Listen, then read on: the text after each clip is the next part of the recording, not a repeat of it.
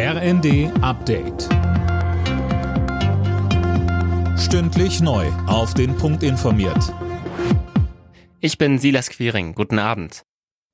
Wegen des angekündigten Lieferstopps für russisches Gas durch Nord Stream 1 bietet die Ukraine ihre Leitungen als Ersatz an. Das hat der Betreiber des ukrainischen Netzes mitgeteilt. Philipp Rösler mit den Details. Die Kapazitäten sind mehr als ausreichend, um die Lieferverpflichtungen von russischem Gas in europäische Länder zu erfüllen, heißt es aus Kiew. Russland lehnt Lieferungen über die alternativen Pipelines durch die Ukraine und Polen aber offenbar ab. Gazprom hatte gestern Wartungsarbeiten für die Ostseeleitung Nord Stream 1 angekündigt. Deshalb soll die Belieferung Europas Ende des Monats für drei Tage unterbrochen werden.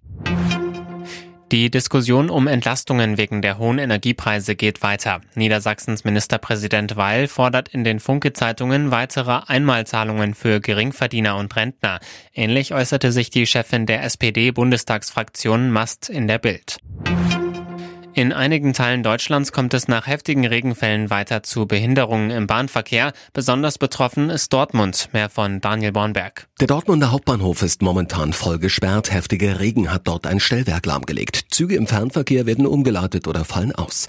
Auch in Teilen Baden-Württembergs und in Bayern kommt es noch zu Verspätungen.